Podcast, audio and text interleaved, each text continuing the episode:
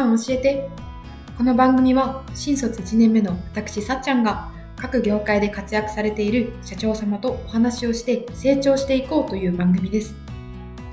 本日のゲストはブレズアジアカンパニーリミテッドの取締役代表飯田直樹さんです。飯田様は2012年5月にタイ・バンコクでブレズ薬局を設立。日本語での丁寧な接客と安心安全なサービスを提供するブレズ薬局の評判は設立当初からタイ・バンコクで広がりを見せ開業から1年足らずで黒字化を達成させます。タイ在住の日本人なら必ず一度は利用したことがある薬局ブレズ薬局。現在では新規事業をはじめ周辺国への進出なども視野にご活躍されている社長様です。そんな飯田様に今回もたくさんお話をお伺いしていきたいと思います。飯田さん本日はよろしくお願いいたします。よろしくお願いします。お願いいたしますではあの早速飯田様の気になるお話をお伺いしていきたいと思うのですがあの起業されたきっかけは就活活動時にあるあの社長様との出会いであるというふうに拝見させていただいたんですがどういったのきっかけで起業されたんでしょうか？えっと最初の起業に関しては就職活動中に出会った社長の方から会社やりたいなら、まあ、作ってみと。あのちょうどうち人欲しいと思ってたけど君雇われる気ないんだったらこの仕事君に出してあげるからそれなんだったらこの仕事をあの会社作ってやってみなさいと。別に3年仕事で働いてから起業するとか、まあ、30歳になったら起業するとか、まあ、みんな別に言うけれども、まあ、別に待つ理由は僕はないと思うからやりたいんだったら今すぐやりなさい、まあ、いうふうに言われて、はい、そうですかと。で当時の僕は起業したいですと言いに行ってどうやったらできるか教えてくださいとあのその社長に言っていて、まあ、今すぐやれと言われるのに、まあ、ノーと言えなかったのであの 結論はじゃあ会社作りますと。分かりました。じゃあやりますって言ってあの一番最初に仕事をもらい受けたというのが、えー、僕が一番最初に起業した経緯ですね。ありがとうございます。ちなみにそのどういった事業内容になったんですか、うん、えー、っと一般的に言えば、えー、ソフトウェアの販売ですね。なんでまあ一言で言うと営業の仕事ですねあのお客さんを取れたらお金もらえると。それまでは勝手にやればと。まあいうような感じで。まああの当時のソフトウェアはウェブショップ向けっていうんですかね。PC サイトを運営してる企業さん向けに、えー、提供するソフトウェアだったのでそのソフトウェアを僕がひたすらテレアポで売ると。朝から晩までひたすらリスト上から順番に電話かけまくってガチャ切りされまくって怒られまくって まあでも100回ぐらい電話すると5件ぐらい資料請求が取れて1件ぐらいアポが取れるかなみたいなみたいなのをひたすらやるっていう仕事でしたね。で、まあ、アポが取れれば、あのもしくは資料請求が取れれば、受注につながる可能性はあるので、まあ、そこから掘っていって、最終的にお客さんが取れれば、仕事をくれた先輩の会社とお客さんが契約し、僕はそこからお金をもらえると。そんなモデル。大学卒業時からなので、すごく最初の方は大変でしたよね、きっと。まあ、大変かって言われれば大変だったと思います。まあ、あの、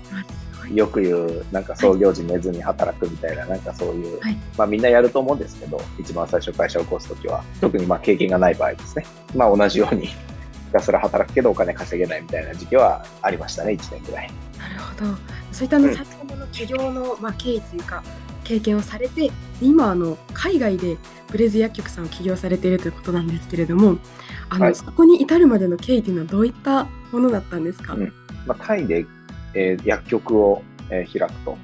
いうのにはですね、えーまあ、まず日本の事業から営業からスタートしたわけですけれども、日本で2年間ですね、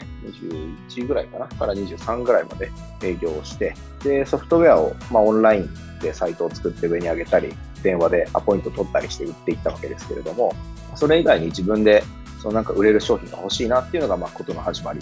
ですねと。で商品を探していく中で、タイにあるものが結構日本にこう売られてるというのをインターネット上で見て知って、じゃあ、あのその商品を買いに行かないといけないということで、まあ、とりあえずタイに行くことを決めるというので、一番最初タイにあの来たのはまあ23の時ですけれども、その時はタイのものをタイで買って、えっとまあ、オンラインで、まあ、今までやってたのと同じようにサイトを作って上に上げて、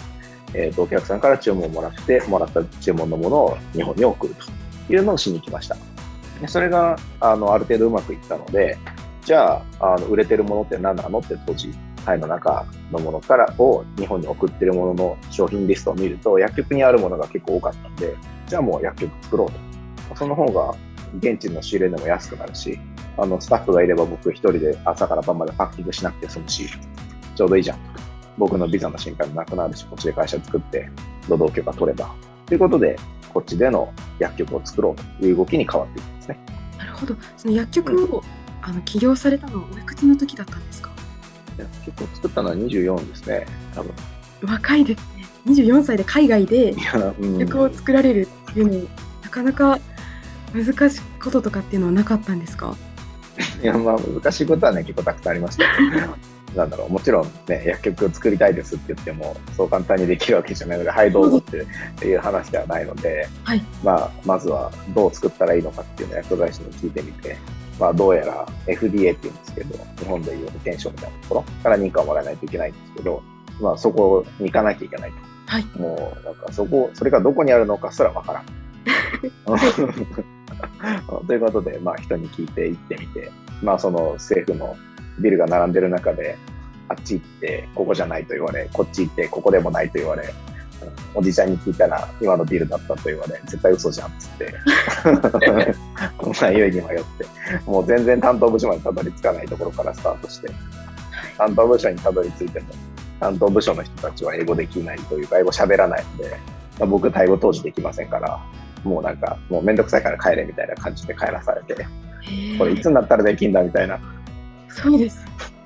ところからスタートして、まあ、それでもなんか、あの、頑張って偉そうなおばちゃん捕まえて、あの、なんとか交渉して、薬局開設にの手引きみたいなのをもらってくるわけですけれども、まあ、もちろんその、なんか、どっさりあるページは全部タイ語で書かれていて、文字も読めないみたいな。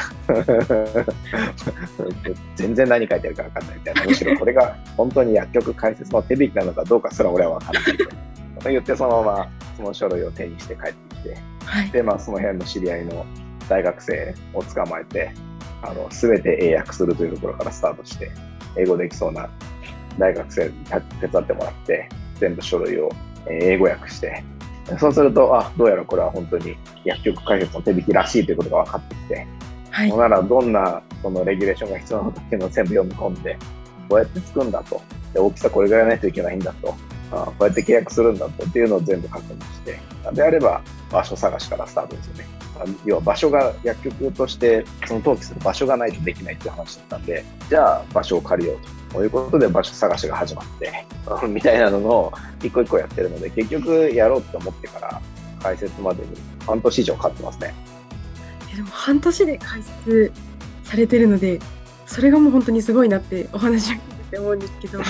私からしても想像もつかないんですけど、その海外で起業されるっていうことに対してあの抵抗感というか、不安みたいなものって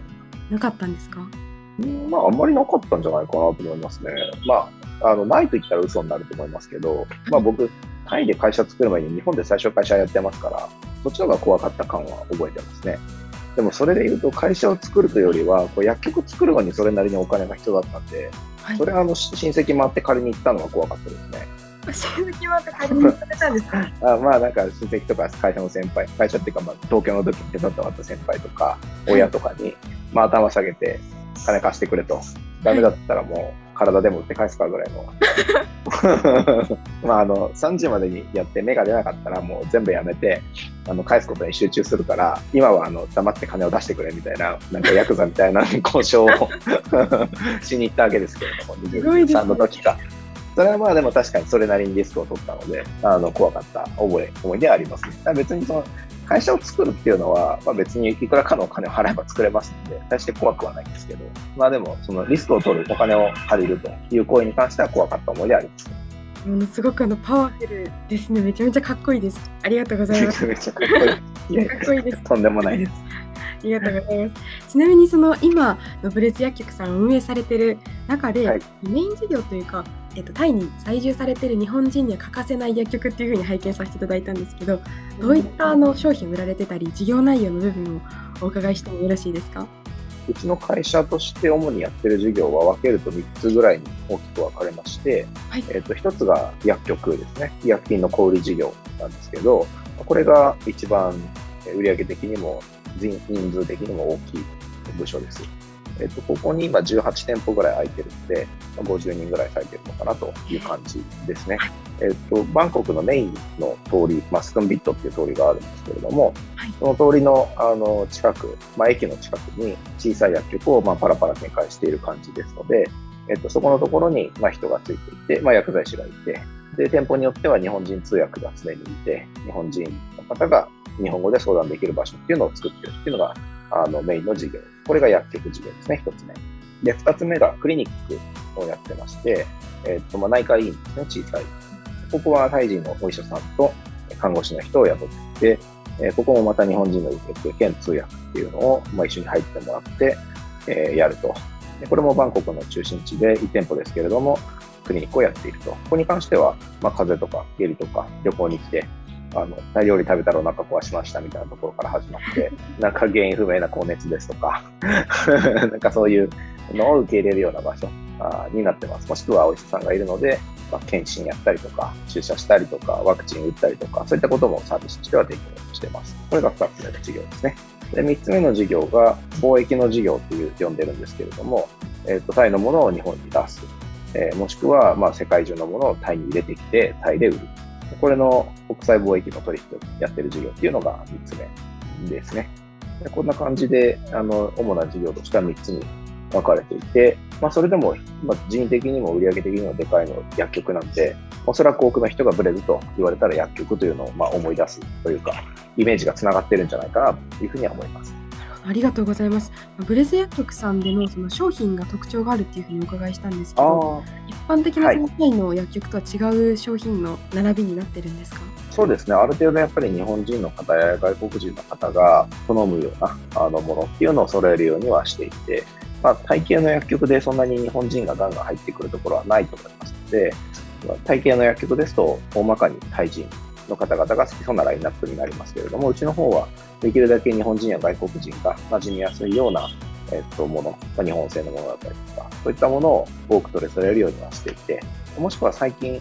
貿易の事業と絡んで、自社で商品を開発している部門があるので、まあ、そこに関しては、あのうちオリジナルの商品っていうのがいくらか並んでいるので、商品での差別化っていうのはある程度できてきているかなという感じ。ありがとうございます。ちなみにこの18店舗今ご展開されてるってことなんですけれども最初作られてからその18店舗展開までにどれぐらいの期間使われてるんです結構早いペースで書くんです、うん、でも一番最初の店舗が2012なので、はい、今2022ですよね。あ10年じゃないですか18店舗？すごいです私もタイに行ったことあるんですけどもしかしたら、はい、あの海外の旅行者の方でタイの薬を買って帰る方って結構多いと思うので、うん。利用したことあるかもしれないなと思ってお話お伺いしたんですけどそういう介護客の方とかは来られたりするんですか？結構いらっしゃいますね。あのタイで買えるお土産として、まあ、いくらかあの美白用のクリームだったりとか、なんかタイハーブのシャンプーだったりとか、化粧品だったりとか、そういったものがあるので、まあ、その辺をラインナップするようにしていて、えっ、ー、と、観光客の方にも来ていただいて、お土産を買っていただく場所として選んでもらえたらいいなと思ってやってる部分があるので、まあ、結構いらっしゃいますよ。最近もあの少しずつ増えてきてます。